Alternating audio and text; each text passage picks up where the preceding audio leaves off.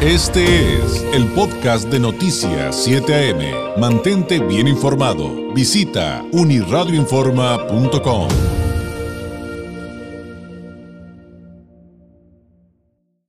El IMCO eh, presentó el índice de competitividad urbana 2020 eh, y pues hemos estado revisando el material, está muy interesante.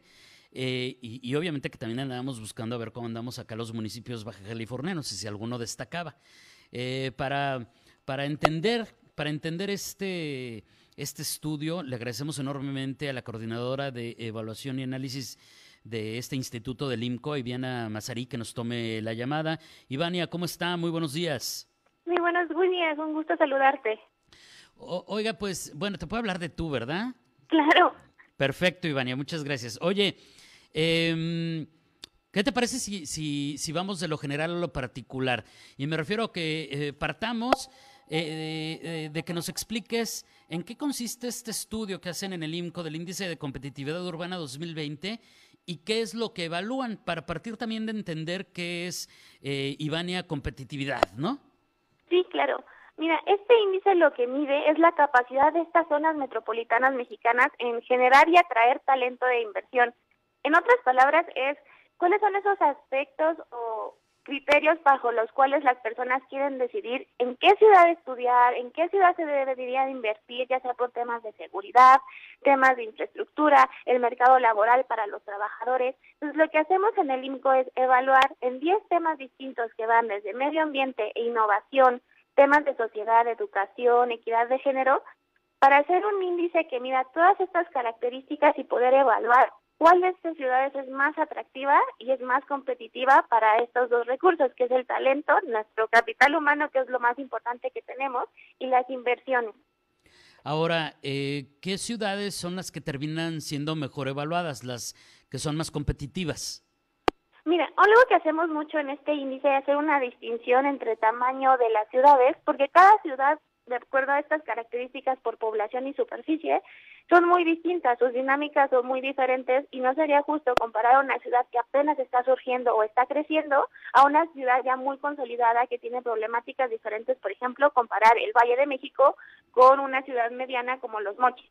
Entonces, lo que nosotros hacemos es hacer un ranking por tamaño y lo que hemos notado, que incluso con estas diferencias, Valle de México y Monterrey son las ciudades más competitivas, incluso fuera de los márgenes de, la, de los tamaños poblacionales.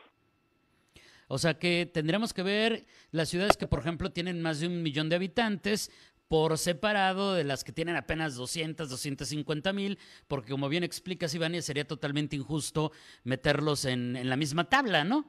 Exacto, porque sus características son muy distintas y también lo que notamos es que tanto sus fortalezas y debilidades también son muy diferentes. Una ciudad que está creciendo apenas tiene muchos problemas con planificación, por ejemplo, en transporte, mientras que el Valle de México y Monterrey ya tienen el problema desde hace mucho, entonces sus medidas y evolución de esa política es muy distinta.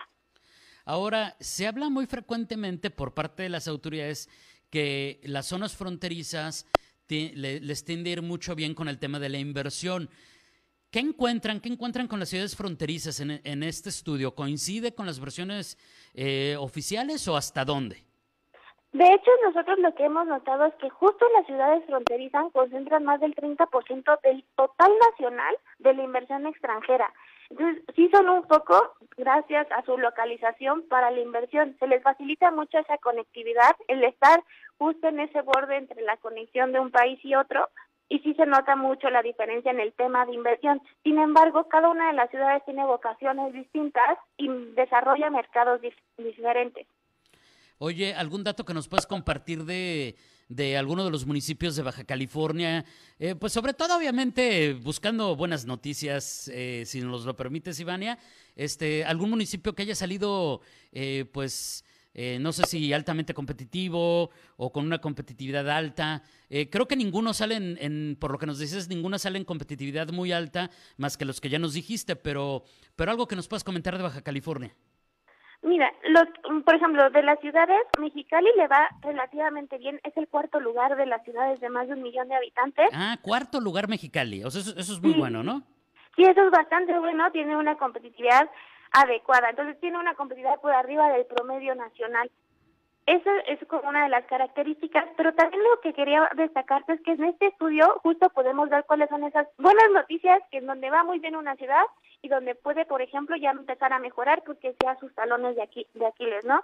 En el caso específico, por ejemplo, de Tijuana, pues la, la oferta y ocupación hotelera es uno de sus temas fundamentales y además su alta diversificación económica. Es decir, en otras palabras, es de estas ciudades donde muchas industrias se concentran. No se especificó exactamente en una, sino tiene muchas vertientes y diversifica mucho su mercado. Sin embargo, presenta este, ciertas dificultades, sobre todo en el tema de infraestructura de salud y en el tratamiento y consumo de agua. Estas son, es, cabe destacar que todas estas son cifras y información de 2018 debido a la escasez estadística que luego hay entre las zonas metropolitanas. Eso está muy interesante porque además coincide, por ejemplo, lo del agua con algo que estamos viviendo acá, pero bueno, en este momento ahorita no viene, no viene el caso, eh, Ivania. Oye, siempre nos preguntan cuando tratamos estos temas, bueno, y a mí como ciudadano, ¿de qué me sirve conocer estos estudios y que hagan estas investigaciones? Pues ustedes lo tienen perfectamente claro, ¿no? Porque ahí pueden analizar eh, o pueden revisar más bien en función de, lo, de cómo sale cada ciudad, en cuál me conviene más trabajar, en cuál me conviene más estudiar, en cuál me convendría invertir si soy emprendedor. O sea, esto al final... Eh, es información que le da poder a todos y, por cierto, también vale la pena mencionarlo, Ivania, aunque te pediría que me ampliaras esto que te acabo de mencionar, en que esta información está disponible para todos. Sí, esta información, todo el análisis, la base de datos, cada una de las cifras que utilizamos este, está publicado en nuestro sitio de internet que es www.unco.org.mx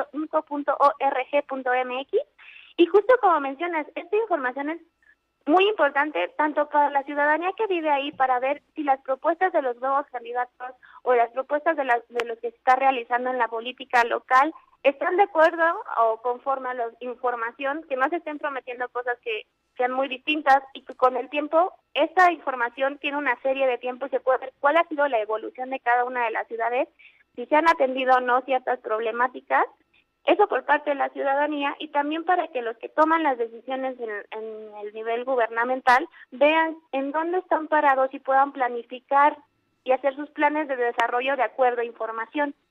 Y esta eh, es, hay que, como bien lo explicabas, es dinámica, hay que estar constantemente monitoreando lo que sucede en cada ciudad, en cada municipio, si tomaron el reto de esas vertientes de, de oportunidades, etcétera. Ahora, eh, Ustedes también en el IMCO, cuando hemos platicado con investigadores y expertos de ahí del Instituto Ivania, siempre lo aterrizan y creo que eso también es muy valioso en propuestas. Ustedes dicen, bueno, eh, todo esto ya entendimos, nos permite entender lo que sucede, en qué vertientes, con qué variables, cómo podemos comparar, cómo no lo podemos comparar. Pero siempre al final hacen recomendaciones eh, y en esta materia de competitividad, ¿ustedes qué proponen?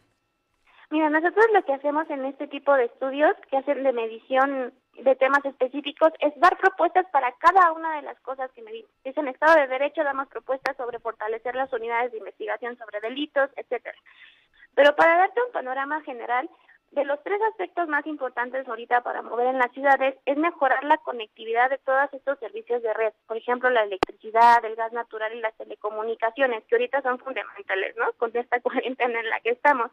Igual queremos en fortalecer y agenciar la promoción económica local, empezar a mover y enfocarnos más, no tanto en una economía nacional, sino en esos pequeños nichos que tiene cada una de las ciudades y además reorientar este tipo de la inversión pública, que usualmente se va a infraestructura, dirigirla más hacia capital humano, hacia ese talento que queremos atraer. Oye, Ivania, te agradezco enormemente este tiempo. Obviamente, eh, e, esto que, pudimos platicar el día de hoy es un acercamiento a, este estudio del IMCO sobre competitividad en las ciudades de nuestro eh, país, pero la información completa, pues ya nos platicaste que está disponible en su portal para quien quiera ahondar o irse a detallitos, a las gráficas, a los numeritos más a fondo. Mientras tanto, muchísimas gracias y muy buenos días. Muchísimas gracias a ti.